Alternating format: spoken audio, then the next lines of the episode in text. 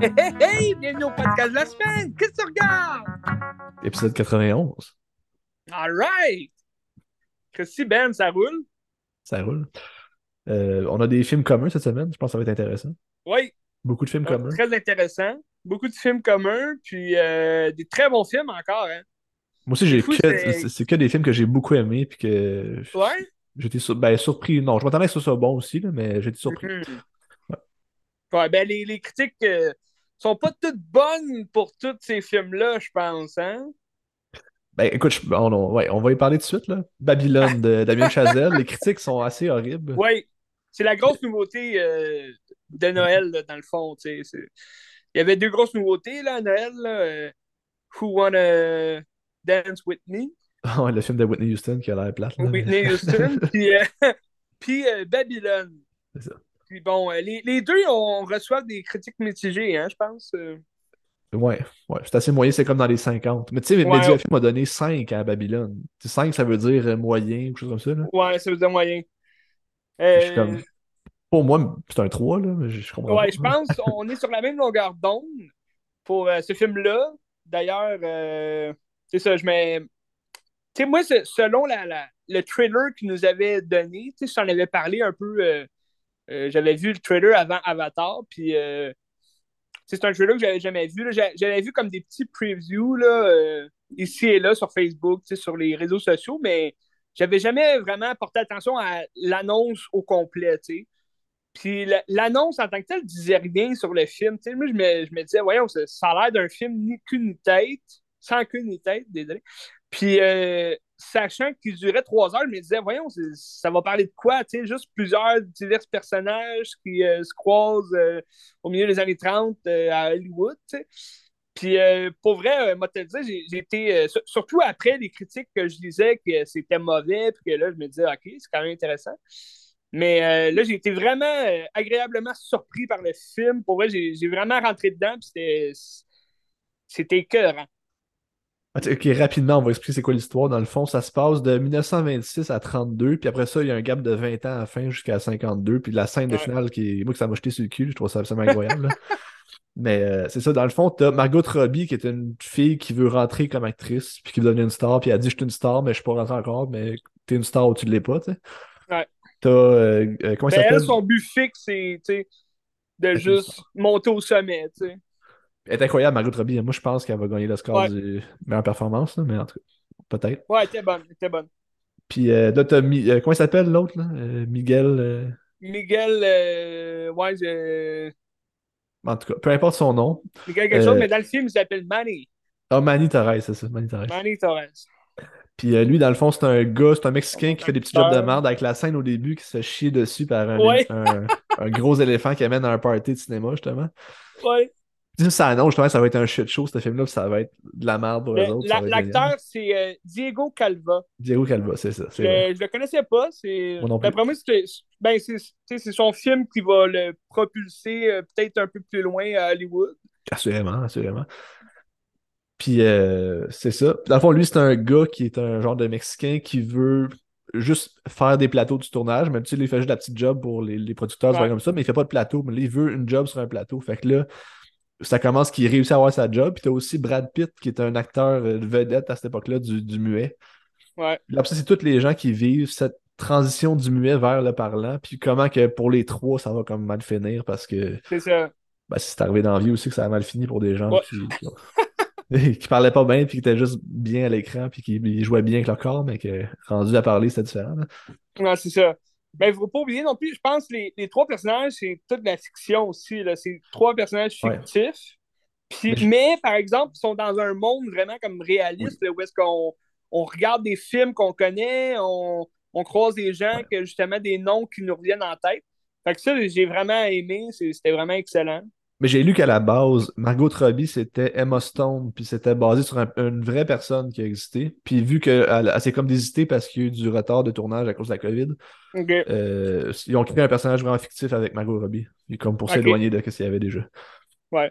Mais tu sais, ça, ça aurait été intéressant quand même de voir Parce que moi, le, film pourrait, dans, dans la, la, la, forme, comment le scénario est construit, puis dans la, l'espèce de, de, de, de dérivé de l'histoire qu'on connaît justement du Hollywood, euh, des films muets, puis euh, de la transition au film euh, à, son, ben, je trouve qu'il y, a tellement de ressemblances avec d'autres films qu'on a vus, même dans les dernières années. Moi, je pense, c'est pas juste Margaret Robbie qui me fait penser à ça, mais Once Upon a Time in Hollywood.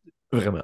C'est comme la même affaire, dans le sens que Léo puis Brad Pitt dans ce film-là, ben, ouais, Brad Pitt aussi, mais euh, Léo et Brad Pitt dans ce film-là jouent deux personnages euh, fictifs, mais qui croisent des gens connus du, du cinéma. Puis c'est, comme une histoire qui existe vraiment, mais qui a été comme euh, corrigée ben, là, de, côté fiction. Donc, je trouvais ça vraiment intéressant de ce côté-là que Babylone, dans le fond, c'est Exactement ben, comme d'autres films qu'on a vus. C'est ça, puis c'est une transition d'une autre époque du cinéma aussi, de, l'âge d'or jusqu'au Nouvel Hollywood, puis là, c'est la place ben du muet au parlant, puis c'est la même affaire. Puis même, je pensais aussi à Boogie Nights, que la structure est à peu près la même. C'est vrai. Puis c'est du, ben, du, du tape au VHS, un peu, de la porn. Ouais, c'est ça, c'est comme la, la, la, transition du porno.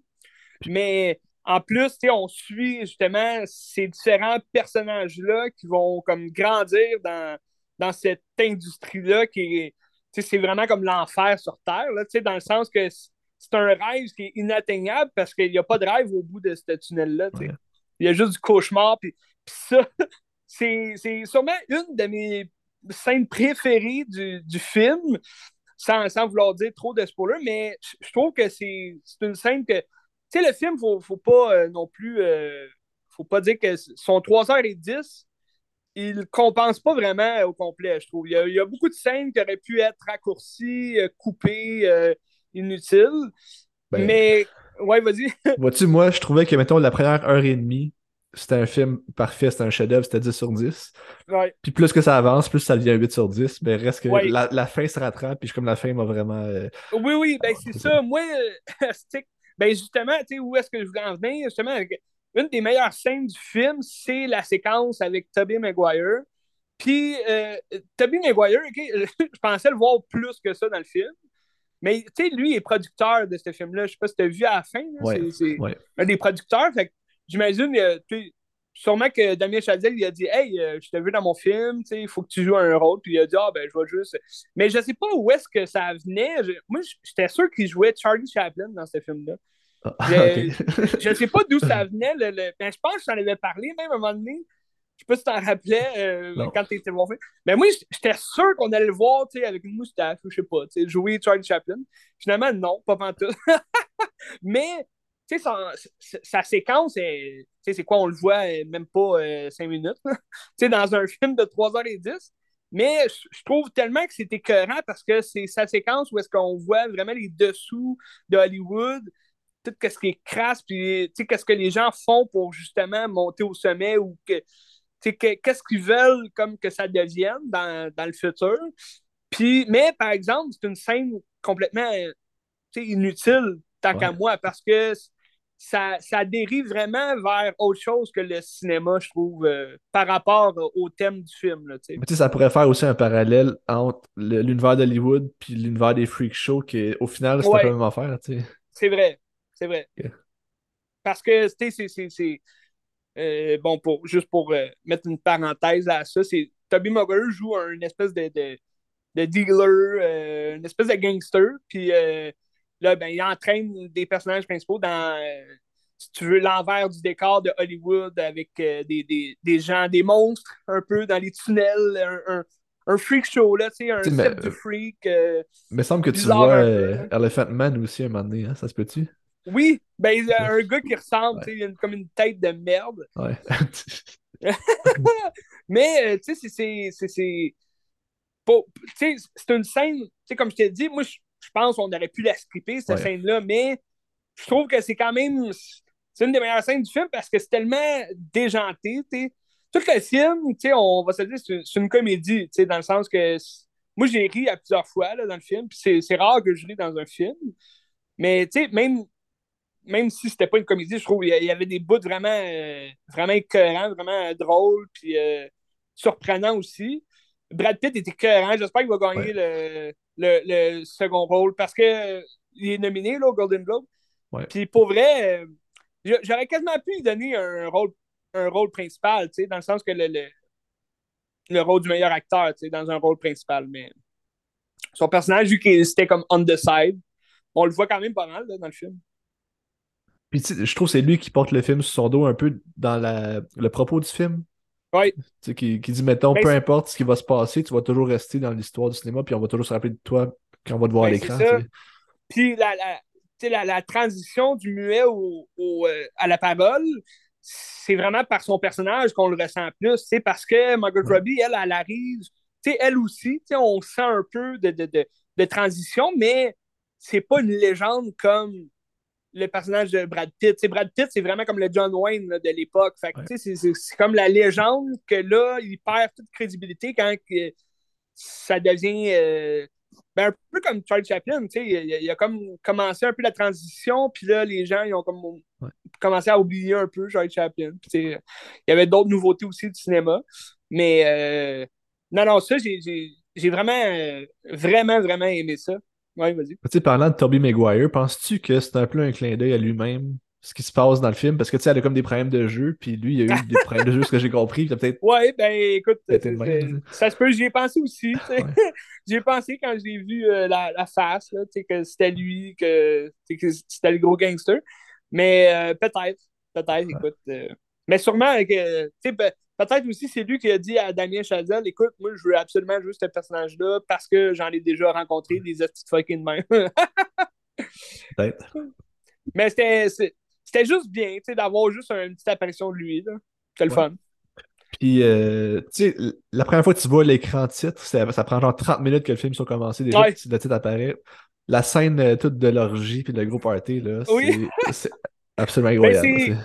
je trouve, tu sais, c'est tu sais, là, t'en as parlé un peu, il y a de la merde d'éléphant à un moment donné dès le départ du film. Tu sais, moi, je suis moins. Euh, des scènes comme ça, comme crues, genre que tu vois de la merde ou, tu sais, à un moment donné, euh, du vomi aussi, tu sais. Moi, je trouve que c'est des scènes un peu deg, que, tu sais, on n'est pas obligé de tout voir ça. Mais en même temps, c'est l'image que tu as de, de cette merde-là, puis du vomi, puis tout, c'est juste de représenter justement ce que le personnage éprouve pour son métier, pour euh, le milieu dans lequel il baigne, tu sais à ce moment-là. Mais, euh, tu sais, c'est ça, on n'est pas obligé de tout voir ça. Mais en tout cas, une chance que je mangeais pas de popcorn parce que j'aurais peut-être dégobillé.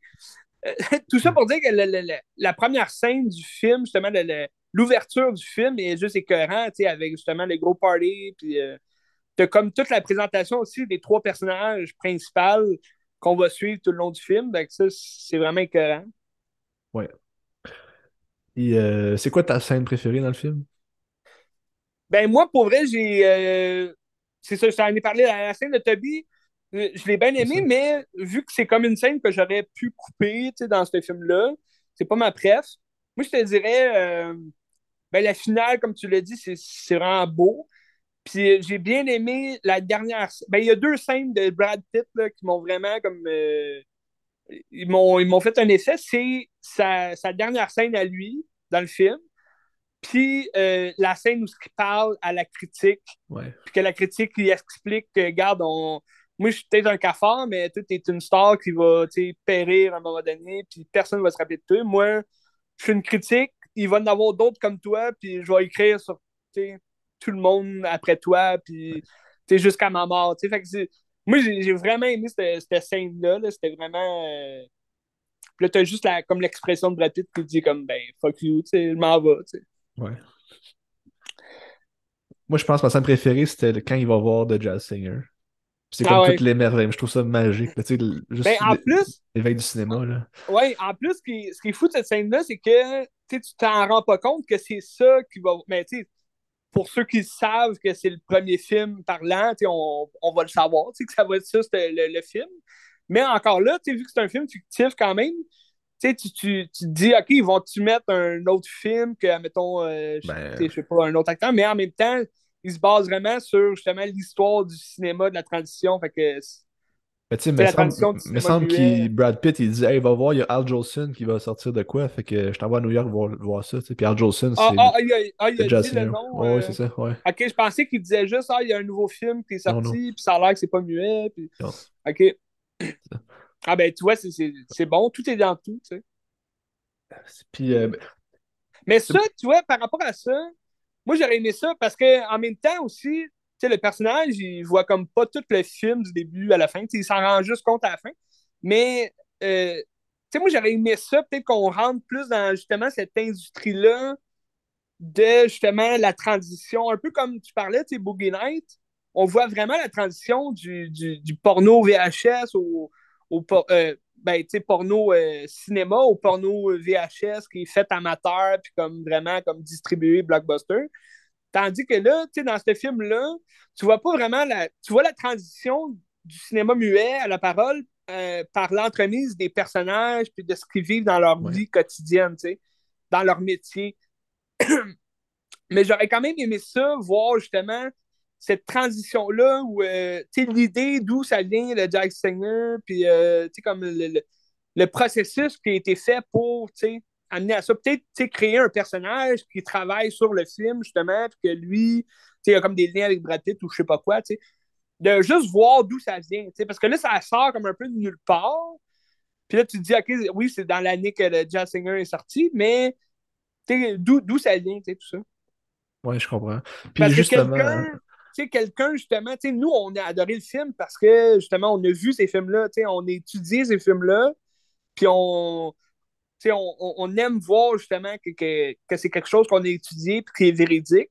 Mais quelqu'un qui connaît pas le cinéma, mais qui, voudrait aimer ce film-là parce qu'il adore le cinéma, mais qui comprend pas c'est quoi, tu sais, le Jazz Singer, puis, c'est quoi ces films-là qui sont, qui sont rendus euh, intemporels, tu sais. Ben, tu sais, justement, j'étais allé avec ma mère, puis là, j'ai demandé à ma mère T'as-tu aimé ça? Puis elle a dit Je sais pas quoi en penser. Tu sais, elle sait- Je l'ai-tu aimé, je l'ai pas aimé, je le sais pas. Ouais, Parce que c'est grandiose, mais en même temps, c'est ça, tu dis, c'est quand même pointu. C'est long. ouais. Mais Mais c'est pour ouais. ça, tu sais, c'est ça, ma, ma mère, justement, moi aussi, elle m'a demandé, je vais-tu aimer ça, tu sais? Puis là, j'ai dit, ben, tu sais, moi, j'ai aimé ça parce que je connais le film. Mais je- on dirait j'ai j'ai comme, je voudrais pas les conseiller parce que je me dis, je- tu sais, tout d'un coup, j'ai dit, ah ouais, c'était écœurant, va, va le voir. Ben là, je sais que c'est 3 heures, moi. 3 heures et 10, que peut-être qu'elle va s'emmerder, tu sais. Ouais. Mais, euh, tu sais, c'est ça. Fait que j'ai dit, ben, regarde, je sais que tu adores Brad Pitt. Juste pour Brad Pitt, euh, ça, ça vaut le coup d'œil quand même. Mais Brad Pitt, il, tu sais, il est pas là toutes les trois heures du film, là, tu sais. Fait que, tu sais, c'est c'est aussi les thèmes du film, les propos. Tu sais, je sais que le, le- l'effet un peu excentrique de la chose, des fois, ça peut pas non plus rejoindre tout le monde. Tu sais, quand, mettons, elle se bat contre un serpent, ben là, tu sais, euh, cette scène-là, tu sais, cette scène-là aussi est comme un peu. euh, on aurait pu la couper, tu sais. Tu sais, juste parce que là, ils veulent montrer l'excentricité des gens de, cette, de cette, ce moment-là de l'histoire du cinéma où ce que les gens pouvaient faire tout ce qu'ils veulent. Puis par la suite, ben là, ils se rendent compte que, OK, ça a changé. Là, on peut plus faire justement tout ce qu'on voulait, puis foutre la merde partout. Puis euh, on n'est plus les grandes stars, tu sais. Dans le fond, c'est ça qu'ils réalisent, tu sais. Tu sais, mettons, pour comparer avec The Fablemans, parce que Ouais. ça va se battre un contre l'autre euh, pour le meilleur film. Je pense Euh, que ouais. je pense que les deux ont la même faiblesse, c'est qu'aussitôt qu'on on s'éloigne du cinéma, on perd le fil de l'histoire, puis ça, on Exact. s'ennuie un peu. tu sais. C'est bizarre que les deux, ça me faire, puis ça parle de l'amour du cinéma, puis les deux, ça perd la même place. Ouais. Puis ben c'est ça, tu sais, puis euh, c'est c'est comme deux c'est comme deux moments différents de l'histoire du cinéma, euh, on a comme le, le, le Fableman, ça se passe un peu dans le, le- justement l'évolution de la pellicule à quasiment proche d'être de, des caméras justement électroniques puis tout le kit, tandis que là c'est vraiment plus comme capter le son, c'est plus un film sur le son, sur la musique, sur euh, puis ça, la musique, moi, j'ai trouvé euh, était, était vraiment bien utilisée dans le film. Euh, tu sais, toute l'histoire autour du personnage, justement, de Sidney euh, Palmer. Puis hey, il y a Ça- des pièces aussi Ça qui sont. rappelait, ça rappelait Louis Armstrong, puis toute la kit. Il y a Ouais, des pièces quasiment identiques à La La Land. J'ai entendu, là, des fois, je suis Hey, Ah c'est ouais? de La La Land, mais avec pas de parole. là. Ouais. Mais tu sentais, sentais l'amour de la, la, chanson puis du, musical à Damien Chazelle à travers le film, c'est sûr. Ouais, vas-y. Mais vois-tu, Damien Chazelle, il y avait ce scénario-là avant de faire La La Land. Puis euh, là, ils ont dit, gars, fais un musical avant, puis euh, je vais faire tes classes. T'as ah pas d'expérience, tu peux pas faire ça tout de suite, là, ça marche pas. Là, avoir, avoir genre 100 quelques millions pour faire un gros film de même, ça marche pas. Ouais, non, fait qu'il est allé faire La La Land, puis après ça, il a fait ce film-là. Ouais. Ben, tu sais, juste comme aussi son amour sûrement pour euh, Singing in the Ring. J'arrive jamais à chanter sous la pluie. Ouais. Mais tu sais, juste son amour pour ce film-là, il transparaît aussi dans ce film-là, tu sais. Toute la, scène où ce que toutes les vedettes chantent, la chanson, puis. Euh, mais je pense que c'est un peu le même concept de film qui traite le même sujet puis qui traite la même clair, ben oui. ouais. ouais. Ben c'est ça. Parce que justement, le, le, tu sais, je me rappelle me rappelle pas tout du film de Singing in the Ring, mais à la fin, on voit des images de ce film-là, puis il y a des images identiques à ce qu'on voit aussi à travers les personnages, surtout de Margot Robbie, ce qu'elle dit, elle, puis aussi de, les scènes que Brad Pitt tourne aussi dans un film, tout. Mais tu t'en rappelais-tu que c'était dans ce film-là? J'ai jamais vu Sing in the Rain. ah, tu l'as jamais vu, ok. Ben, c'est ça, moi je l'ai vu comme deux fois. C'est bon, tu sais, comme film, mais c'est pas. Euh, vu que je suis pas un triple de musical, c'est comme moins, euh, moins ma tasse de thé, mettons. Mais c'est à la fin, justement, euh, c'est beau parce que tu vois justement l'expression du personnage qui regarde ce film-là, puis qui est comme aïe, aïe finalement, j'aime le cinéma, tu sais. Ouais. Tu sais, le cinéma, c'est juste de l'aimer par passion aussi. Tu sais, c'est pas juste pour devenir justement, euh, tu sais, euh, faire partie de l'industrie ou quoi de même. Tu sais, on, regarde un film pour. Tu sais, puis Brad Pitt, il le dit souvent dans le film, tu sais, son personnage, il, il fait des films parce que c'est la magie que ça procure au public puis aux spectateurs, tu sais, en grand nombre, tu sais, dans une salle de cinéma. C'est pas juste pour les critiques ou pour. Euh, le, le septième art, puis tout le kit. C'est ça que j'ai aimé aussi, la beauté du texte. Toi, qu'est-ce que t'en penses, Ben? La beauté du texte, c'était ben oui. j'ai hâte de le voir en anglais, par contre, là, parce que. Ouais. Mais si ben, j'aime ça en français, ça va être meilleur en anglais. En français aussi, là, ouais. ouais. Ben écoute. L'émotion. Ben, oui. Ben oui, ben ça, je trouve que ça vaut la peine de le voir au cinéma, tu sais. Vraiment. T'as-tu eu le message de Margot Robbie avant le film pour te remercier? Oui, oui. Ouais. Mais ben, c'est ça, comme, comme euh, je te disais, depuis le COVID, c'est de plus en plus populaire que les, les, gros acteurs d'un gros film remercient le public d'être là. Parce que je pense que la première fois que j'avais vu, ben, c'est avant un des, premiers gros films qui est sorti pendant la pandémie, puis euh, c'était A Quiet Place 2. C'était John Krasinski qui disait merci d'être venu voir mon film. Parce qu'ils savent, que là. Ouais, c'est plus dur. Les gens restent chez eux, surtout avec toutes les plateformes, Netflix, euh, Disney, HBO Max. Les, les... C'est sûr que les gens du cinéma, ils, ils savent que la plupart des gens vont rester chez eux à cette heure parce qu'ils payent 10$ par mois. Puis ils se disent Ah, ben là, pour que ça vaille la peine, il euh, faut que je regarde les grosses nouveautés là, juste en streaming chez nous. Ouais, mais mais tu sais, justement, j'étais allé mardi, moi, puis le cinéma était plein, plein, plein, plein, plein. Ça fait genre 10 ans que j'ai pas vu ça, un cinéma plein de même. Sauf que ma salle était vide, sais. ah, oui, oui, tout, oui, tout, quand je suis allé voir Babylone, j'étais tout seul dans la salle. Mais, tu sais, il faut pas oublier, les salles sont pleines en ce moment parce que c'est Avatar. Ouais. Puis c'est Noël, tu sais. Ouais. Puis, d'après moi, euh, Whitney Houston est, est comme un grain plus populaire que Babylone, tu sais. Ben, oui, mais justement par rapport à ça, par rapport aux mauvaises critiques, je peux comprendre aussi que monsieur, madame, tout le monde ne va pas triper. Puisque ça va dans tous les sens, puis euh, c'est ça. Ben, tu sais, comme. C'est ça, tu sais, comme on se disait aussi, le, le trailer montrait rien d'impressionnant. Tu sais, moi, tant qu'à moi, dans, dans la bande-annonce, on aurait dû savoir de quoi ça allait parler, le film, dans le sens que tu sais, je sais pas, mentionner la transition du muet au parler ou, euh, tu sais, mentionner que ça va se passer vraiment entre trois personnages principaux qui vont vivre diverses aventures.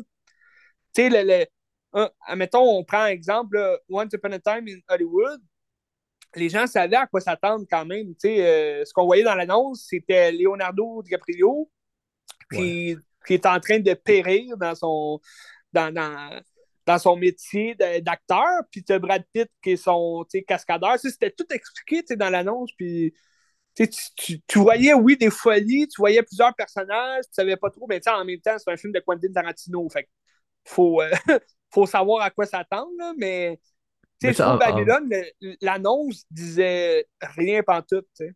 Mais en même temps, ça vend bien le film, ça, vient, ça vend bien le code du film. Que, quand on compare, mettons, un Green Knight, que ça vend de l'action, puis tu sais très bien Green ah, Knight, il y a zéro action dedans. ben, au moins, tu sais que tu vas voir. oh, ouais, non, c'est sûr. Green Knight, ils l'ont vraiment échappé là, sur euh, la, la publicité de ce film-là. Mais euh, surtout que ça a l'air d'un film, pour euh, une aventure fantastique familiale. Mais euh, non, non, euh, ça, ça c'est sûr, tu sais. Mais juste le fait d'avoir marqué le, le, le, Damien Chazelle, le réalisateur de La La Land, ça aurait dû quand même amener plus de public. Il me semble, La La Land, ça, ça, ça a surpris plus d'un, je pense, puis les gens ont tripé là-dessus. C'est sûr que les, les critiques ne peuvent pas tout aimer non plus. Mais de là à donner, je pense que c'est sur sinoche.com. Une étoile et demie sur cinq. Une étoile et demie sur cinq. Puis elle, conseille à personne d'y aller. Elle dit Je conseille à personne d'y aller. Je Mais ouais, c'est sauvage, là. Je comprends pas trop. Euh, en tout cas. En, même temps, j'ai regardé son top 10 de l'année, puis elle a mis. Ouais, moi aussi.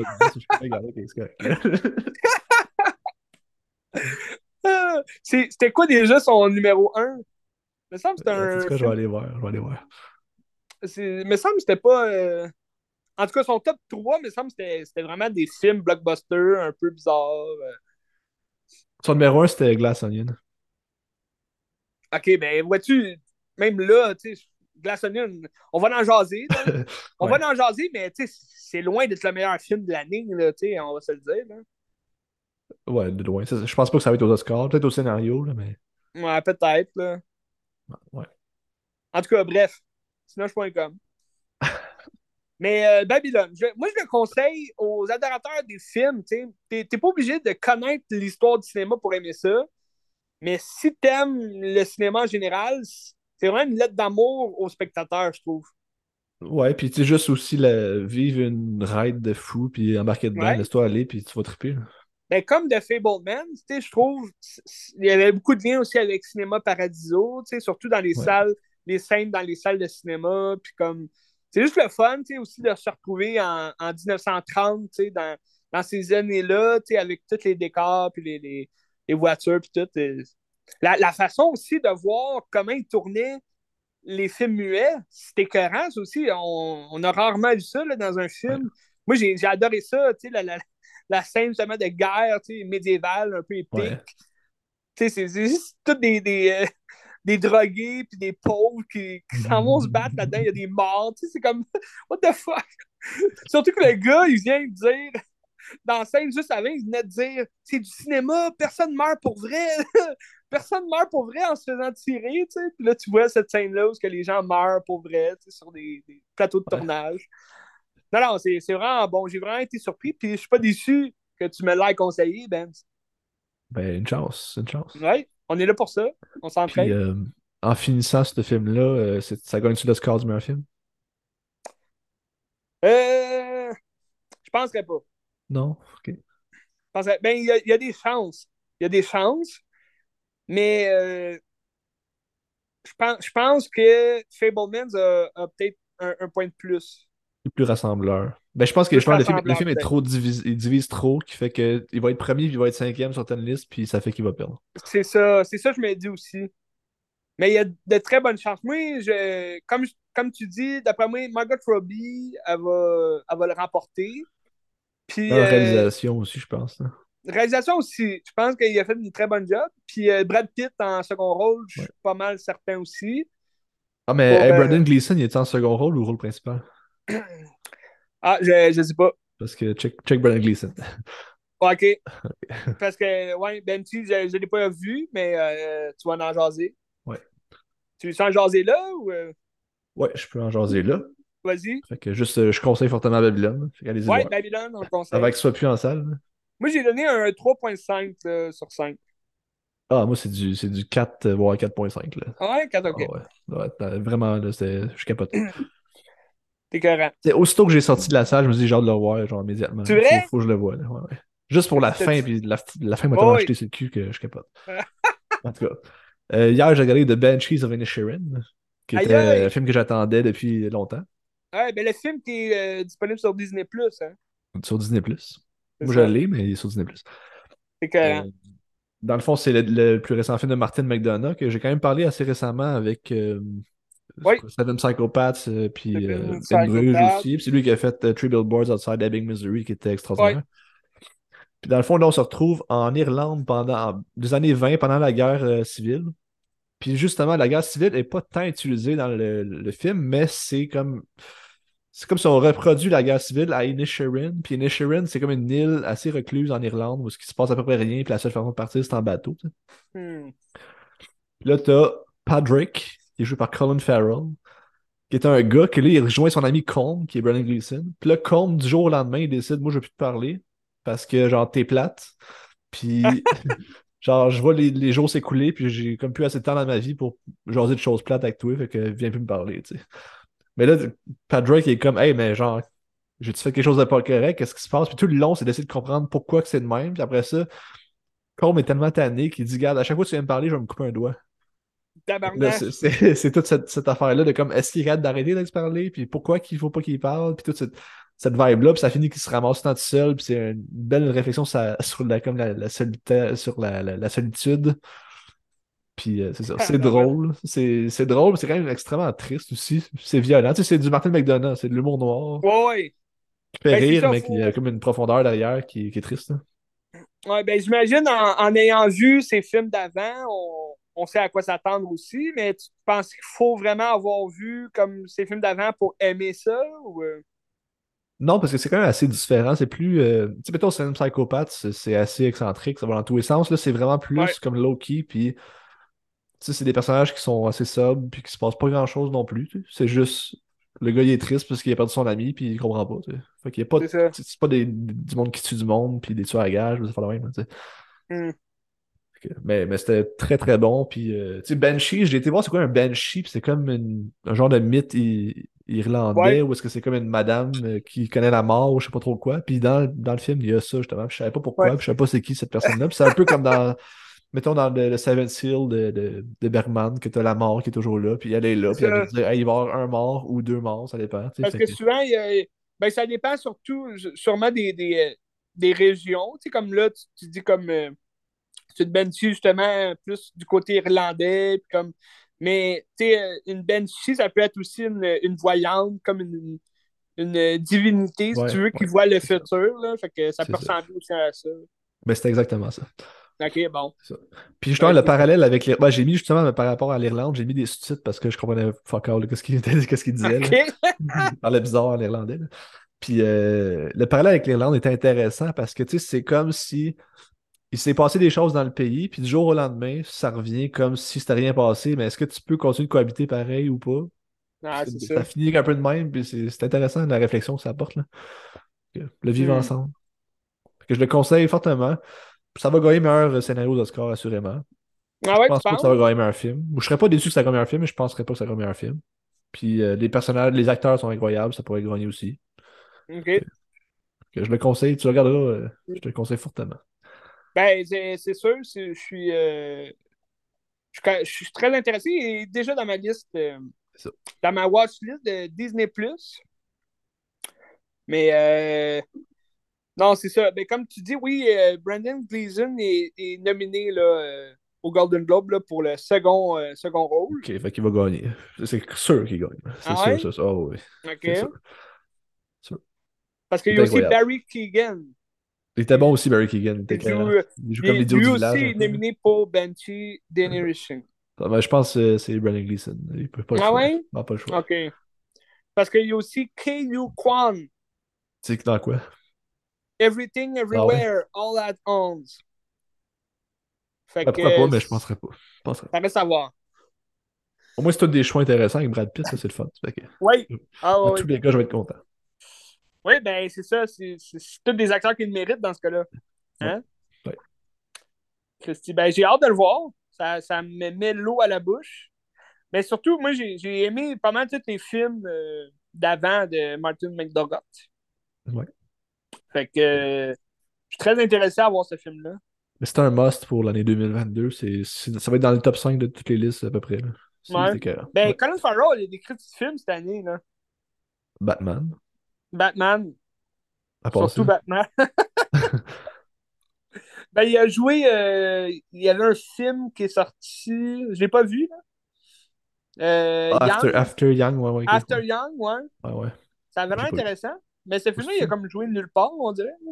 Je sais pas. euh, il va sûrement sortir à un moment donné, soit sur Amazon ou Netflix. After Young. Ça avait l'air intéressant. Puis juste dire, il se fait pas amputer dans ce film-là non plus, fait que c'est correct. Ah, ok. Bon. C'est Dans bon. d'autres. Ok. C'est bon dans ce cas-là. Ok, alright. Ben écoute, euh, c'est c'est clair qu'on regarde ça. Surtout en prévision des, des Golden Globes puis des Oscars. euh, ça va être bon. Tout plein de bons films. On peut aller avec un autre, euh, un autre grand succès, si tu veux, euh, ben, qui est très récent, là. Glass Onion. Mais tu vas commencer avec Knives Out avant ou on fait un On combo va des commencer avec Knives Out. Ouais. Parce que J'ai tu regardé l'avais les jamais deux, moi vu, aussi. je. Non, je l'avais jamais vu. De OK. toute façon, les deux s'imbriquent parce que on n'a pas le choix de comparer les deux. Là. Ouais, c'est ça. Que, ok. Knives Out. Toi, tu l'as vu combien de fois, Knives Out? Euh, moi, j'ai j'ai écouté juste avant Glass Onion, puis c'était sûrement la, la quatrième fois. Ok. Fait que tu connaissais déjà les punchs puis tout. T'étais familier. Ah ouais. C'est- c'est- C'était pas nouveau pour moi, mais à chaque fois que je l'écoute, c'est quand même assez bon. Ben, tu sais, moi, justement, quand j'ai lu des, des commentaires de gens qui tripaient, j'étais comme, ah, ben, moi, je m'attendais à des punchs comme transcendants que j'allais virer sur le cul. Puis, euh, finalement, c'était pas ça, mais j'ai beaucoup apprécié. Je trouve que c'était Ouais. intéressant. Le, propos social est intéressant aussi. Ouais. C'est comme envoyer chier riche, puis affaires comme ça, c'est le fun. Ouais, c'est ça.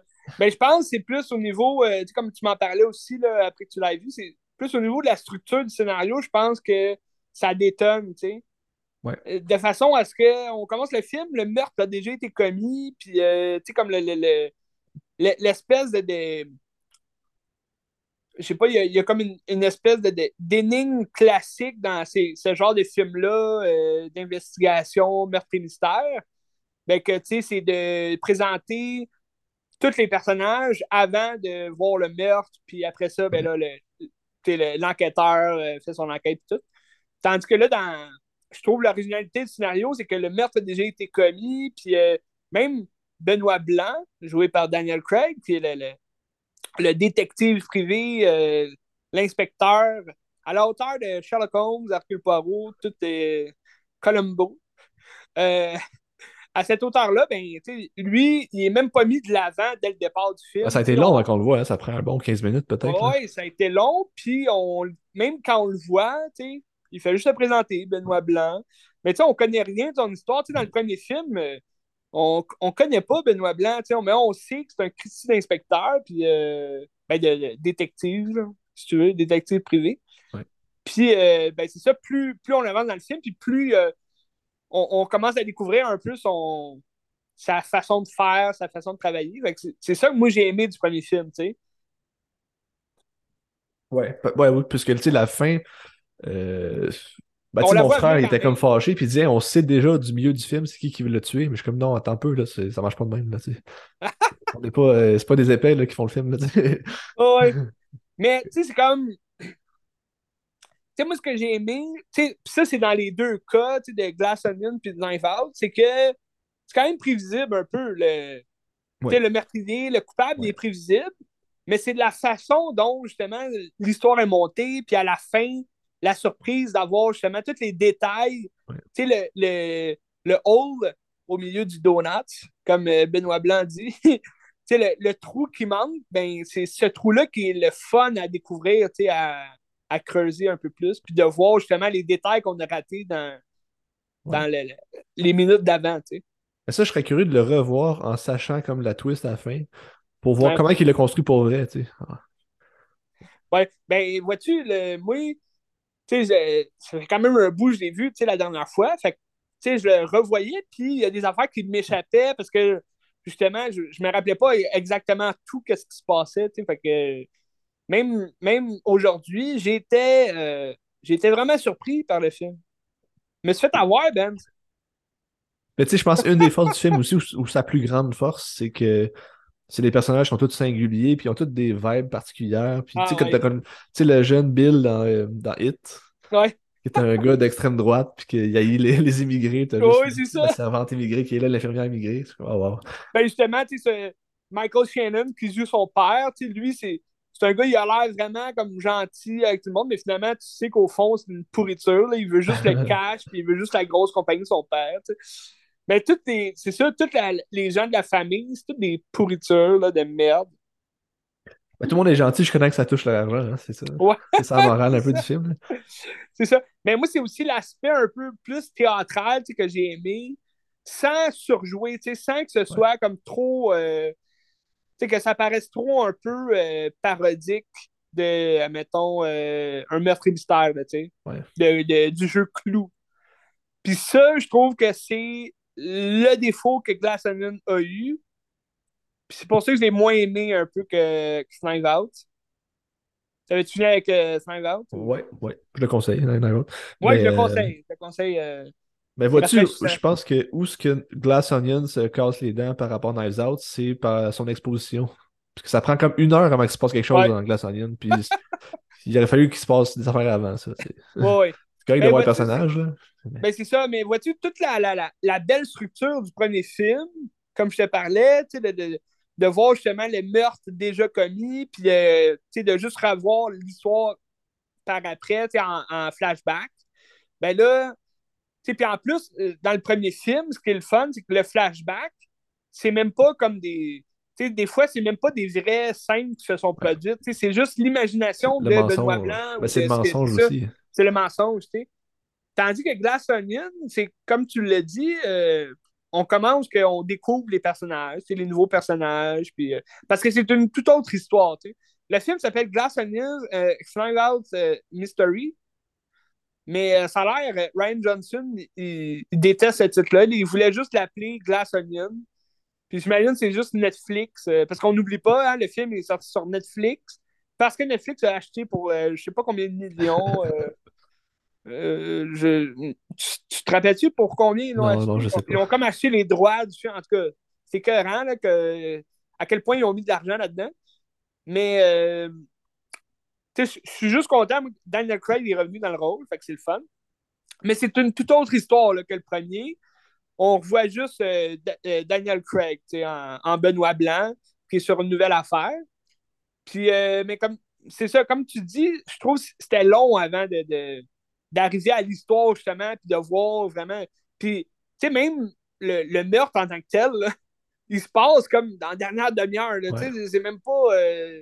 Ben, non, attends, c'est pas vrai. la, Mais, la dernière heure, là. Je veux pas spoiler rien, là, mais c'est ça. Non, non, mais c'est ça. Non, non, Ouais. on se parle rien. Ouais. Mais je veux dire, c'est ça. a- Mais on, on découvre rien Ouais. après, comme. Tu sais, avant la première heure, là, tu sais. Fait que c'est un peu. euh, c'est ça. Je, je trouvais ça un peu long, mais. Tu sais, moi, j'ai quand même très bien apprécié le film. C'était vraiment le fun. Les acteurs sont tous très bons. Euh, Edward Norton, c'est vraiment. euh, C'était cohérent de le revoir justement dans un grand rôle. Mais ça, ça fait longtemps qu'on l'a pas vu dans un grand rôle. Mais tu sais, ce qui est le fun, c'est que comme dans le premier, tous les personnages ont un visage caché, puis ont un autre agenda.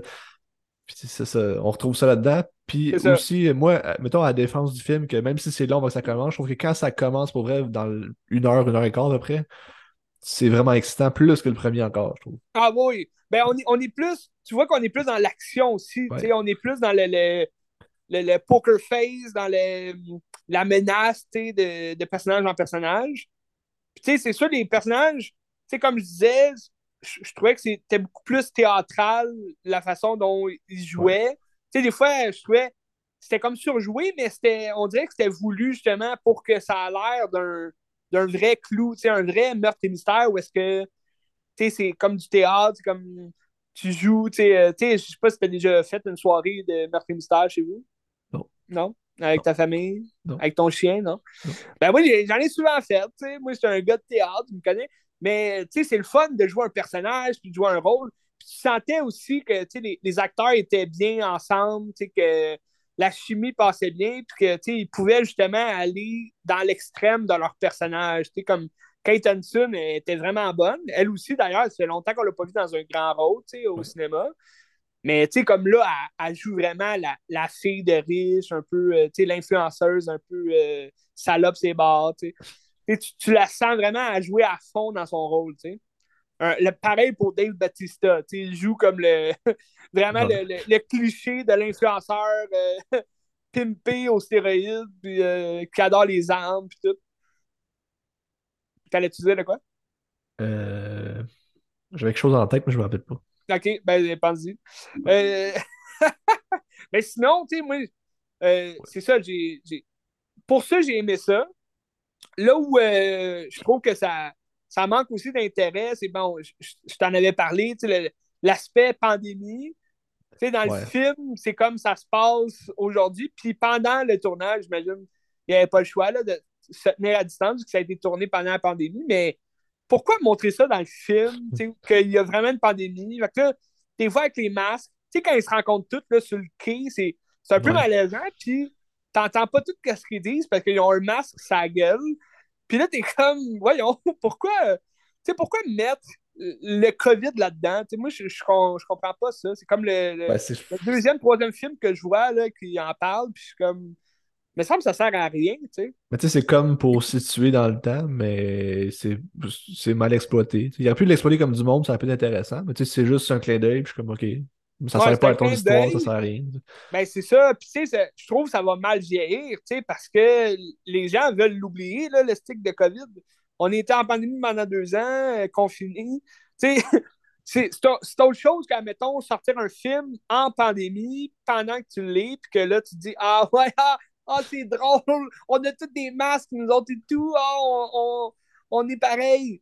Mais là, on va écouter ce film-là dans deux ans, puis je dis pas que ça va être fini non plus, le COVID, dans deux ans, mais aujourd'hui, il n'y a plus personne qui porte un masque, ou presque, en public. Fait que, déjà là, je trouve aujourd'hui, ça vieillit mal, Mais, euh, ça ne change rien au film, c'est juste que, je trouvais ça un peu niaiseux, de voir ça. Surtout que le, le scénario, c'est juste parfait pour justement pas avoir trop de gens dans leurs pattes ou de figurants par rapport. ils s'en vont sur une île déserte. C'est juste les, les, les 8, les, les 7, les 8. Fait que, en tout cas, ben, je trouvais ça euh, particulier. Ben, je me suis rappelé ce que je voulais dire aussi. Ouais, vas-y. Tu sais, moi, le, du moment où est-ce qu'on tombe dans le flashback, je suis comme, oh shit, ça, je l'avais vraiment pas vu, puis je trouve ça incroyable. Ouais. Ouais. C'est ça que je voulais dire. Ben, c'est ça. Non, euh, ça, euh, j'ai vraiment aimé. C'est une surprise. C'est le gros. C'est la grosse surprise du film. Tu sais, que un, on a quand même un long flashback là, pour raconter une histoire d'un personnage. Puis, euh, ben, c'est ce qui fait tout le film aussi. Tu sais, toute la twist du film se fait là. Fait que ça, c'est le fun. Tu l'as comme au milieu du film à la place de l'avoir à la fin. Tu sais. Parce qu'on va se le dire, tu sais, c'est quand même on l'a prédit déjà, c'était qui qui organisait tout ça, c'était qui le, meurtrier dans tout ça. Mais euh, ça, ce flashback-là, c'est encore plus écœurant parce que là, tu te dis Ah, m'en doutais pas. Ouais. Et ça, j'ai vraiment aimé. Mais tu sais, pour revenir, justement, tu dis ça se situe dans le temps, le COVID, tout. Mais tu sais, il y a beaucoup, il y a beaucoup d'affaires de fiction aussi dans le film qui sais, qui démontre que c'est justement un film fictif, fantastique quasiment, là. Tu sais, avec, euh, j'en dis pas plus, mais tu sais, la Joconde puis tout, là, c'est... Bah ouais. Tu sais, je veux dire, situé dans le temps, tu voyons donc. Ah, mais en même temps, oui, mais là, tu dis ça de même, ça fait du sens. Parce que tu dis, c'est la COVID, les États sont comme appauvris à cause de ça. Fait que là, c'est pour ça qu'il a pris un Joconde pour faire un prêt d'argent. C'est ça. Ça fait du sens, ça. Ça fait du sens, ben ouais. Ouais. Peut-être c'est la seule raison pour y avoir des masques, c'est pour ça, planter à. Peut-être, peut-être. Mais toutes les apparences aussi des, des, des, euh, des célébrités qu'on s'attend pas, c'est le fun. je pense entre autres, euh, ben, les gens l'ont peut-être pas reconnu non plus parce qu'ils portent des lunettes, on ne voit pas à la gueule, mais Ethan Hope il est là. sais. Ben, tu sais, moi j'ai spoté Serena Williams, je me suis comme, on s'en sert. Elle est là, ok, mais. OK. Voilà, ouais, on la voit 30 secondes. Mais tu sais, Hugh Grant, Hugh Grant euh, qui, est là pour une scène. Euh... T'as tout, le, t'as une peinture, là, de...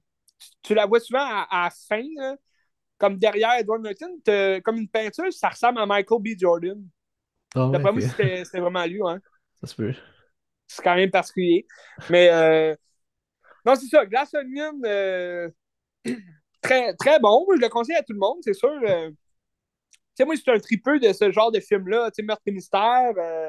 c'est sûr, selon moi, ça bat pas le premier film. Tu sais, le premier film, je trouve la, la structure était parfaite, puis c'était rafraîchissant, c'était nouveau.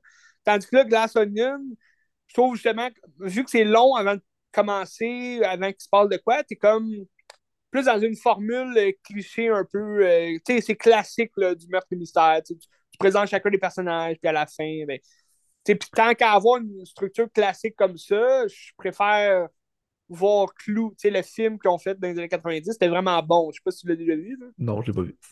Mais tu sais, c'est vraiment le film basé sur le jeu, c'était Clou, puis tu sais, c'est vraiment bien parce que tu présentes tous les personnages, puis là, tous les personnages se rencontrent au manoir, tu sais, où il y a un meurtre, puis il y a plusieurs meurtres, tu, te dis, voyons, qu'est-ce qui se passe, c'est free for all. C'est vraiment drôle, tu sais, le film. Fait que pour ceux qui aiment ça, je le conseille à tout le monde. Mais tu sais aussi, euh, t'as pas besoin d'avoir vu Knives Out pour euh, non. Glass Onion aussi. C'est une autre histoire à part, puis ça fait pas référence. Puis non, ça. Benoît Blanc, il est là. Puis, tu sais, à un moment donné, ils font référence à un autre cas de Benoît Blanc qui était même pas Knives Out, c'était une autre affaire qui avait enquêté ouais, une fille, là, une espèce de, de célébrité. C'est ça. Mais c'est ça, moi, je pense. tu sais, j'aime quasiment mieux, justement, qu'on n'aille pas plus creuser dans. Tu sais, là, on voit Benoît Blanc chez eux. Tu sais, on le voit plus dans ses affaires. Mais là, en temps de, entre guillemets, pandémie. fait que, c'est un peu. Ça aussi, c'est un peu nowhere. Mais, tu sais, je trouve. C'est quand même intéressant de justement pas trop creuser encore dans son histoire à lui. Parce que j'ai comme l'impression dans le troisième, il va avoir, puisque Netflix a, signé là, pour euh, deux autres films, fait que c'est sûr qu'il va en avoir un troisième.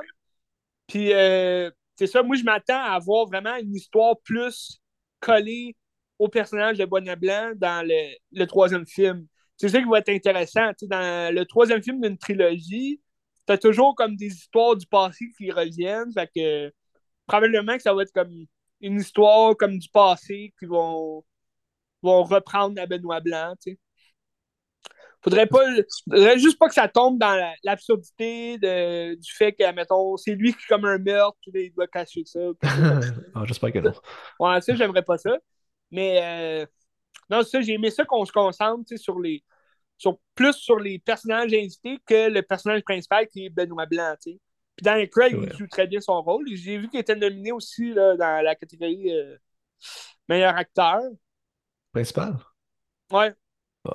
Ben, il, gagnera, pas, pas là. Sûr non. il gagnera pas, mais c'est le fun qu'il soit nominé. Mais euh... non, mais c'est un, un, bon personnage pour lui, je trouve. Euh... Oh, il joue très bien son il rôle. Il joue bien, oui, vraiment. ouais. En tout cas. Fait que, ben c'est sûr que je le conseille plus que Death on the Nile. qui était vraiment ben, pas super. Mais tu sais, ça, c'est du Agatha Christie, mais tu sais, comme Glass Onion, Knives Out, c'est du Agatha Christie, entre guillemets, c'est comme un hommage à Agatha Christie ou pas tout Ben, Ryan Johnson s'est inspiré d'Hercule Poirot, fait que j'imagine que c'est comme un hommage à elle, mais c'est aussi inspiré de Sherlock Holmes, puis de Clou.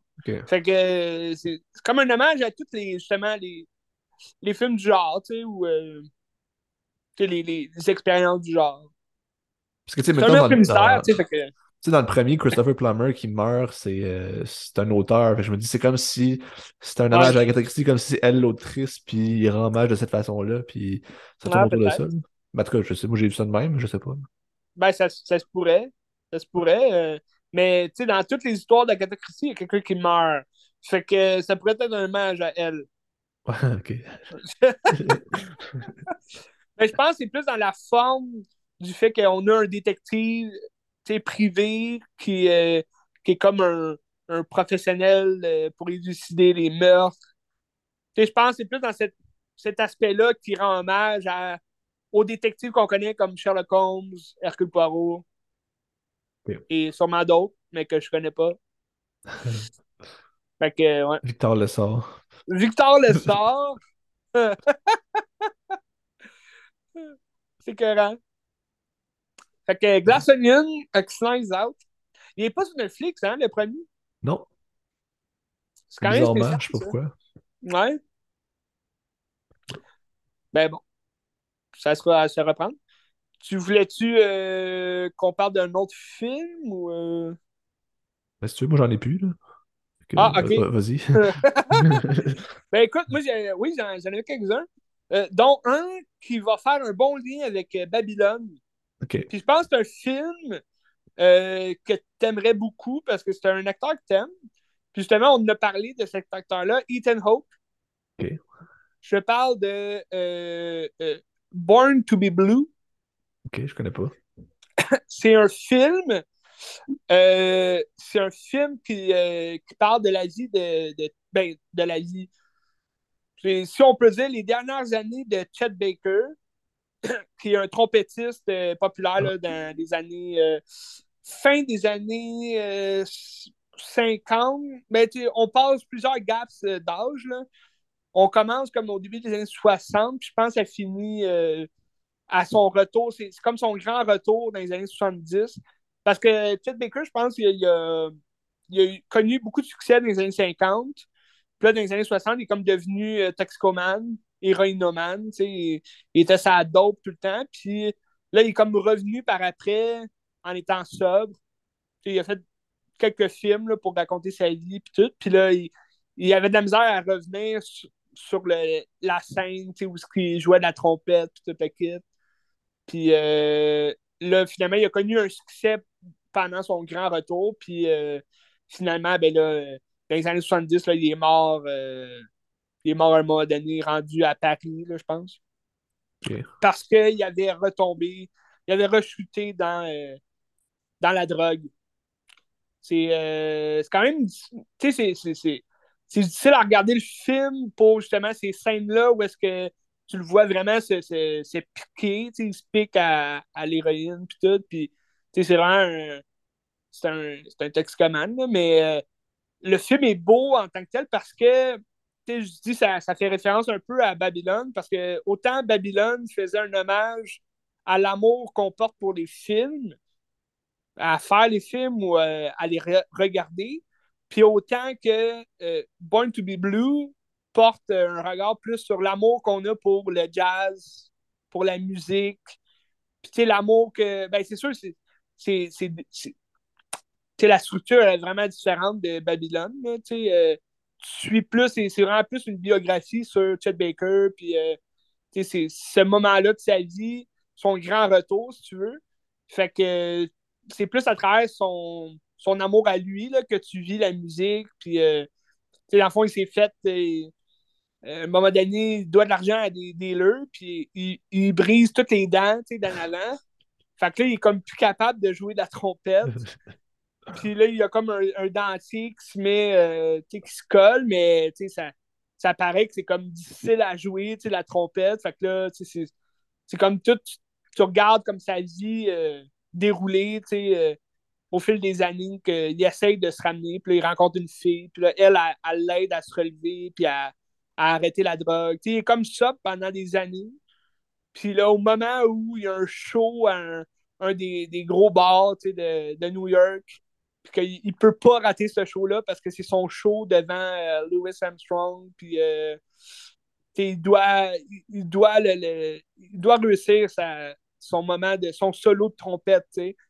Puis euh, c'est le dilemme qu'il y a entre tu y vas puis tu fais ce que tu peux en étant sobre ou faut que je prenne des roues pour rentrer dans cette vibe-là qu'il y avait dans les années où c'était le meilleur, tu sais, puis qu'il jouait de la trompette comme un dieu. Fait que c'est quand même, c'est quand même le fun à regarder. Tu sais, Tone Hawk est, il est écœurant encore là, dans, dans son rôle. Par exemple, le, le réalisateur, on le connaît pas de tant. Je t'avais parlé d'un film avec Ethan Hawke, justement, qui jouait. euh, c'est le film, c'est Stockholm. Ouais.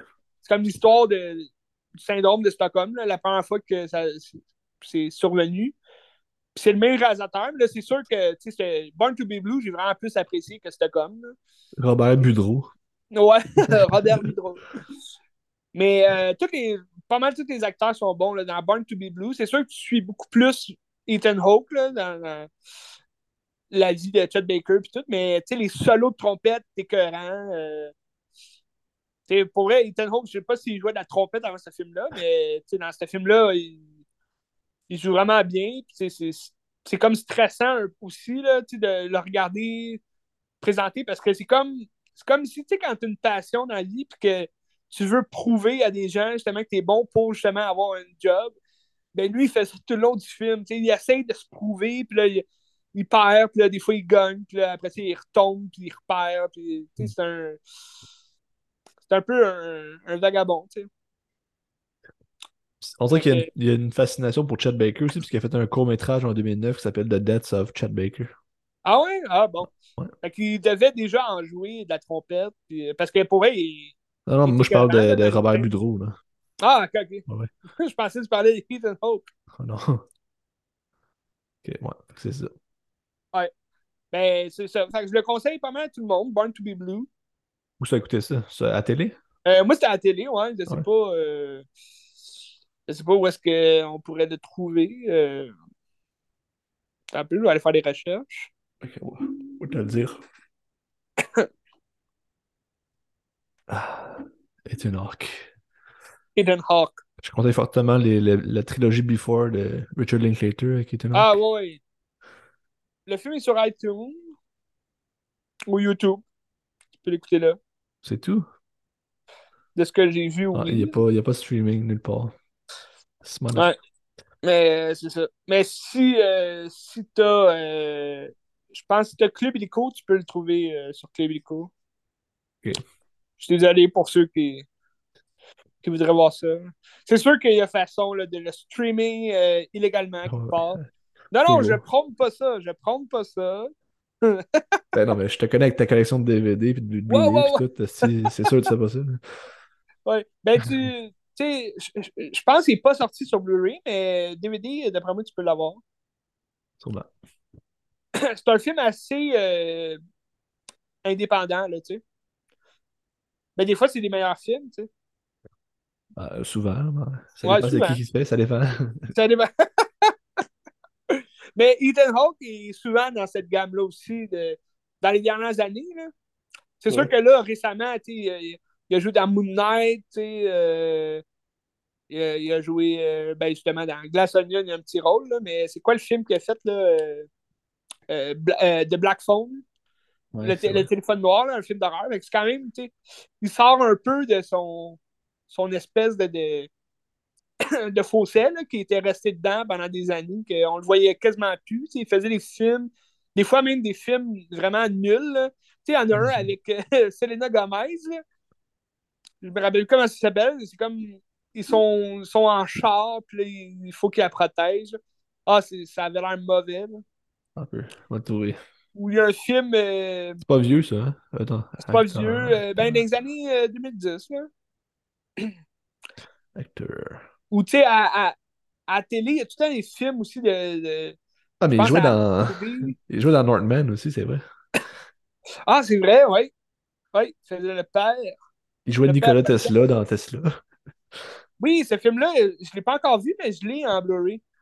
J'ai hâte de, de, le regarder, étant donné euh, mon avis. Euh, mais bref, Ah, c'est ça? C'est-tu Blaze? C'est ça? Euh, ça, ben, non, pas je ça. sais pas, ça se peut, mais il a, il a, fait beaucoup de films quand même. Il y en a ah, un.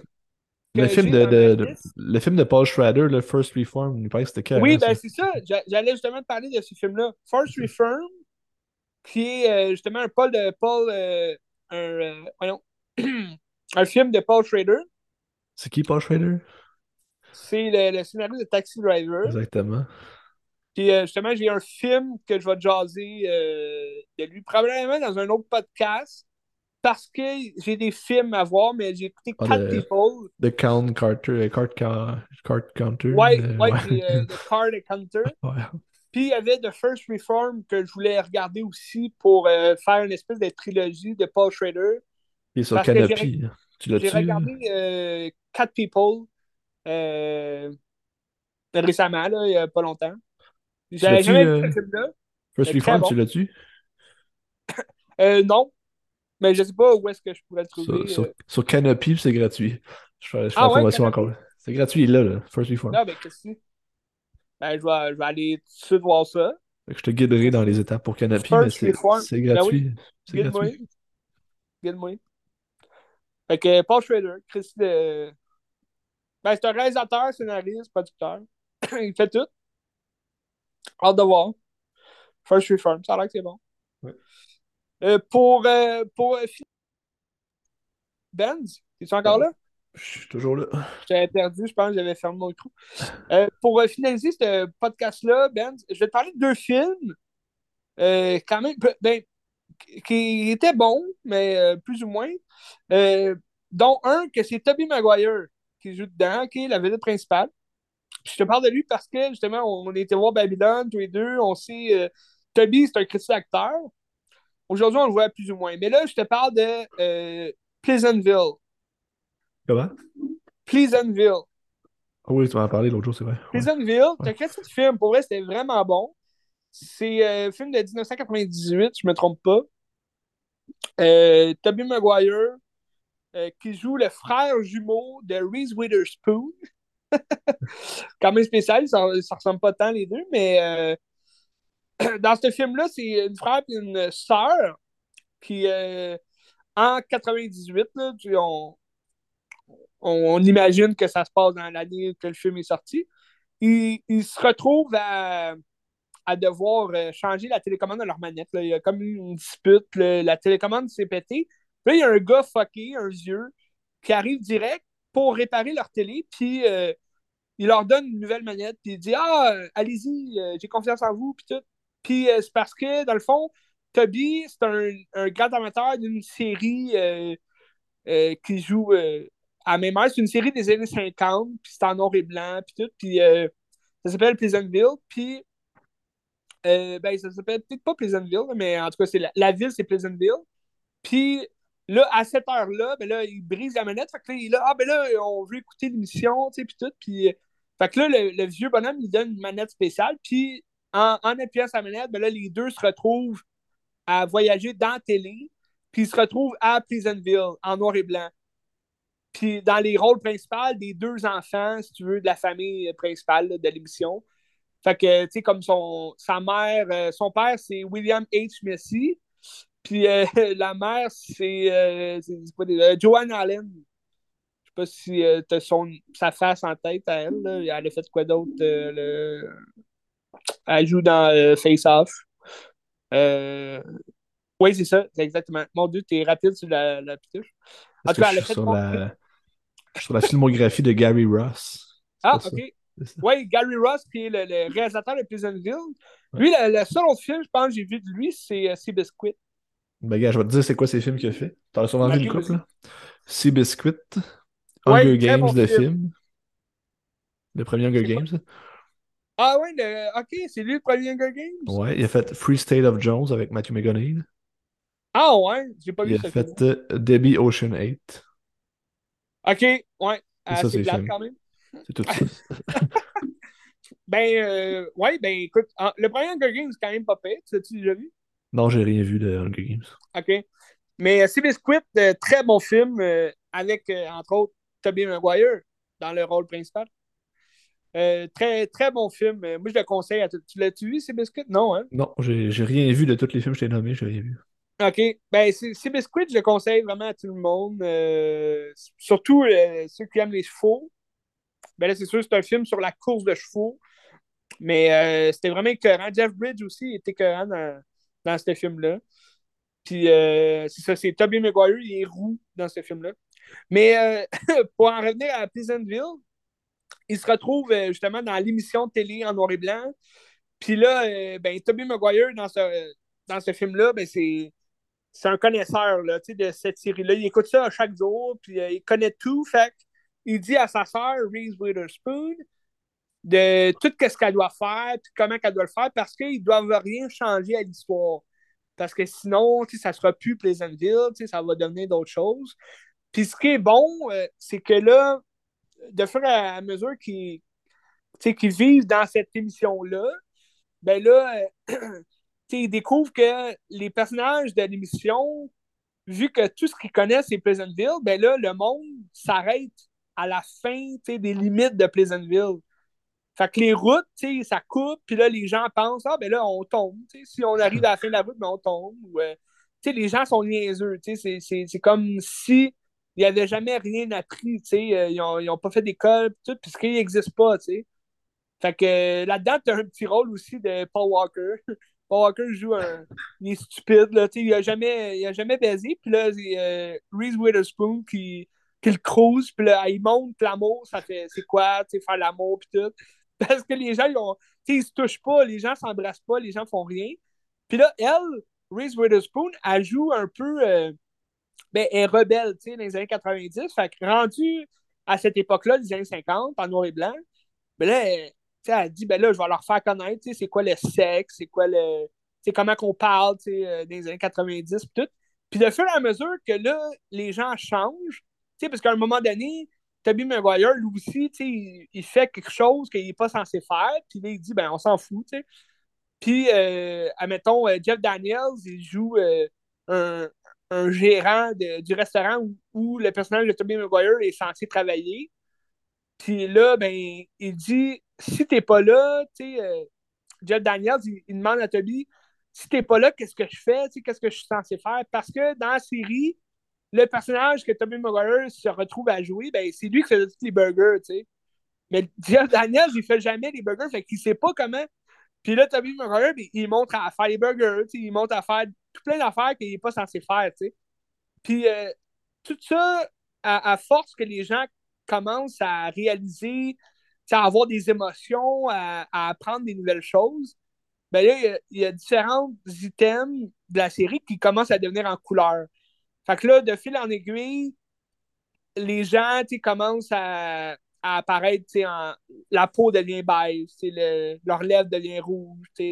Puis là, les gens qui sont comme qui deviennent en couleur, ils deviennent un peu, euh, si tu veux, les, les, les, membres à part de la communauté. Parce que là, ceux qui sont en noir et blanc, c'est ceux qui sont vraiment comme euh, dictateurs, puis comme ils veulent pas rien changer à leur vie, puis tout. Puis là, ben, tu sais, le, le, mettons leurs faux parents là, de la série. T'as Joanne Allen, justement, elle, elle se masturbe à un moment donné dans le bain. Puis là, elle, du jour au lendemain, elle devient toute en couleur. Puis là, faut qu'elle se maquille, tu sais, pour, euh, pour euh, euh, cacher ses couleurs, puis tout. Puis William H. Macy, lui, est comme, tu sais, c'est un peu un, un, un mari niaiseux, là, cocu. Fait que lui, il s'en fout, il fait pas attention à rien. Puis à la fin, ben là, tout le monde est en couleur, puis c'est la vie. C'est la vie à Pleasantville.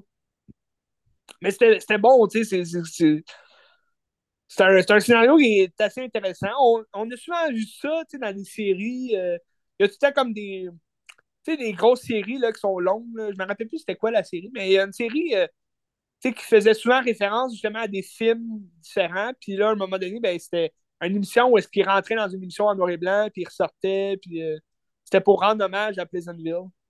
Je sais pas c'est quoi. Ok. Ben, j'avais jamais vu ce film-là, puis là, je me rends compte, ah! Mais euh, je me rappelle pas. Ah oui, c'est euh, Le loup-garou du campus. Non, ah oui, ok. Ouais. Tu te rappelles-tu? Il y a, il y a une, une, émission où est-ce qu'il rentre dans une série des années 50, puis il ressort, puis. Euh, non, je me ah, rappelle ah, hein? Le loup-garou du campus, il faut que vous voyez ça. Moi, je pense que l'épisode, je me rappelle, c'est il y a comme Médusa un moment donné, puis c'est tout ce que je me suis. Ouais, ouais, ouais, je me rappelle. Merton G. Jingle. Mais Pleasantville, je le conseille à, à tous. Moi, je l'ai vu. Euh, ça joue souvent à Télé-Québec, je pense. Je l'avais ouais. regardé à Télé-Québec il y a quelques semaines. Mais très bon. Très bon. Je le conseille à tout le monde. Peut-être que ça se trouve sur Internet, là. Euh, ça se pourrait. Parce que des fois, sur le site de Télé-Québec, tu as plein de films gratuits aussi. Là. Oui, aussi. Ça, ça se pourrait. Télé-Québec, ils ont des bons films. Ils ont des bons films. Toujours, ben oui, toujours. Ouais. Fait que Pleasantville. Intéressant. Puis sinon, ben, en VHS, c'est un bout que je voulais l'écouter, mais euh, c'est un film moyen, là. Je le conseille pas à personne, mais euh, euh, Phenomenon. Tu as déjà vu ça? Phenomenon? Non, je, ça, ben, je vais aller voir, mais ça me dit rien. C'est euh, un film avec John Travolta. Je pense que c'est 2000, euh, 2001. 96. Ah, 96, ok. Quand même plus longtemps que je pensais. Euh, je l'avais jamais vu. Euh, c'est John, Tra John, Travolta. Euh, ben, c'est un film. Le réalisateur, c'est John Turtle. Euh, Turtle Taub. Turtle Taub. C'est lui qui a fait Trésor National. ouais, non, dans, dans, ben, dans ce film-là, il y a des cheveux. Là. c'est avant qu'ils deviennent un has-been, comme on dit. Mais euh, Ouais, jo Ben, euh, Turtle John Top, c'est lui qui a fait The Meg aussi. Oui, de Meg. Mais c'est ça, moi, moi c'est un tripeux très national. Je me suis dit, aïe, aïe, euh, ça va peut-être être bon, tu sais, ce film-là, phénoménal. Mais, tu sais, l'idée est, est sympathique, l'idée est vraiment bonne. C'est dans le fond, euh, John Travolta. Donc, euh, John Travolta, il joue euh, une espèce de. de- tu sais, c'est le mécanicien de la place, il fait un peu euh, d'a- d'agriculture, tu sais, pour le village, tout. Puis, il joue tout le temps aux échecs, tu sais, avec le médecin de la place, qui est joué par Robert Duval. Puis il essaie tout le temps de le battre, mais tu sais, ça a l'air un peu d'un gars simple d'esprit, comme je disais, là, tu sais, un peu retardé, c'est bas. Puis il essaie tout le temps de cruiser, tu sais, une fille, je me rappelle plus son nom, mais c'est dans la vraie vie, c'est la femme de Kevin Bacon. Mais elle n'a pas fait grand-chose, dans, dans sa carrière, mais euh, souvent des seconds rôles, tu on la reconnaît, là, son visage, on la connaît. Puis, euh, C'est-tu Kira Sedgwick? ouais, c'est ça, c'est elle. C'est un nom, on reconnaît pas tant, mais son visage, euh, il dit quoi? L'as-tu déjà vu? Elle joue dans Les Gardiens des Galaxies spécial de Noël. C'est vrai. C'est vrai. Ouais, ben, c'est la femme de Kevin. Euh, Mais sinon, tu sais, moi, je l'ai souvent vu là, dans des rôles secondaires. là. Elle jouait dans Gamer, euh, le, le film avec euh, Gerald Butler. euh, elle jouait dans Plan de match avec Dwayne The Rock Johnson. Ouais. Des petits rôles de même, ici et là. Mais bref, je pense qu'elle elle- elle a eu un gros film aussi plus jeune, dans les années 80, genre. Je pense qu'elle a été connue dans ces années-là. Ben, un peu comme Kevin Bacon. Puis, euh, non, c'est ça. Puis là, il y a un- un- le soir de son anniversaire. Ouais, vas-y. Born of the, of the 4th of July. Ah, ok, c'est là-dedans qu'elle jouait? Euh, bon, Elle joue dans ça. c'était écœurant. Je me rappelle pas d'elle, par exemple. Sinon, Miami Vice, la série. Oh! Pas mal ça. Ok. Bref, euh, elle était bonne quand même dans Phenomenon. Vous écouterez le film, c'est pour elle. Euh, ben là, le, le- le soir de son anniversaire, John Travolta, il, il voit dans le ciel euh, une lumière bouger, puis là, c'est une comète, tu sais. Mais, tu sais, demande-moi pas pourquoi, là. Tout le long du film, il, il- va, on va jamais découvrir que c'est une comète, là. Mais, tu sais, mais, ça paraît, là, que c'est comme une étoile filante. Tu sais, c'est une comète, là. Puis là, il voit ça, puis la, comète, elle, elle éclabousse comme le visage, elle, éclaire comme les yeux, puis là, il tombe sa connaissance, puis en se réveillant, là, il devient comme euh, surdoué. De jour en jour, il, lit, il lit plusieurs livres, puis il comprend tout, puis du jour au lendemain, c'est un, un pro des échecs, puis euh, il va commencer à faire de la télékinésie, fait qu'il va comme bouger les objets, puis euh, il va pouvoir réparer tout ce qu'il touche, parce qu'il lit tout plein de livres, tu puis il apprend super vite. Fait qu'il devient un surdoué, puis là, les gens disent c'est quoi que tu as vu dans le ciel, c'est un martien, un ovni. Puis à un moment donné, ben, il devient comme le monstre du village, tu veux, parce que là, ça devient trop euh, bizarre, tu sais, ce qu'il fait, puis tout kit. Puis là, ben, je dirais pas de spoiler, tu sais, mais à la fin, euh, il découvre que là, le- le- cette espèce de pouvoir-là, il a comme créé une tumeur dans son cerveau, puis il devient comme malade, puis c'est comme super dramatique à la fin. Mais j'ai pas, tu sais, j'ai pas accroché, là, tu sais, il y a une raison pourquoi il a personne qui connaît vraiment ce film-là, là. Ça n'a pas été un grand succès, mais sur mon VHS, c'est marqué deux fois bravo, euh, une performance... euh, euh, une performance digne d'un Oscar de John Travolta. Mais je pense pas qu'il ait été nominé aux Oscars pour ce film-là, là, Je sais pas. en Je peux aller 96. vérifier si tu veux. Je vais aller voir. Ouais, va donc voir. Je suis curieux parce que c'était pas écœurant, là. Son interprétation était pas. Puis, tu sais, c'est ça, je disais, le, le- le scénario, tu sais, il est le fun. Tu sais, je verrais un film aujourd'hui parler d'un scénario comme ça, tu sais. Mais c'est juste que tout le long du film, t'as tout le temps comme plein de musique, genre de comédie romantique, là. Parce que là, avec ses pouvoirs, ben là, il essaye de draguer encore plus euh, la, la femme de Kevin Bacon. Fait que là, tu sais, il y a tout le temps comme la musique un peu country derrière ça. Puis là, c'est comme rendu plus un. Tu sais, t'as comme un scénario d'un film plus fantaisiste, science-fiction. Mais là, tu te retrouves avec un film qui a l'air d'une comédie romantique, là, tu sais. Fait que. Ou comédie dramatique, là, tu sais. Fait que c'est un peu. euh, c'est ça. C'est pas ma tasse d'été, comme euh, je l'ai dit, mais euh, c'est ça. Ceux qui aiment ça, ben peut-être que vous allez aimer ça. Mais il était pas nommé aux Oscars. Ah, dommage. Dans aucune catégorie. Ça, là, ça c'est dommage parce que, regarde, ça, ça aurait pu euh, faire un grand, un grand succès. Mais on est loin de Babylone, tu sais. C'est juste ça que j'ai à dire. Ça aurait pu battre le pire film à avoir gagné un Oscar euh, étant euh, Braveheart. Ouais, Je fais scandale, là, mais.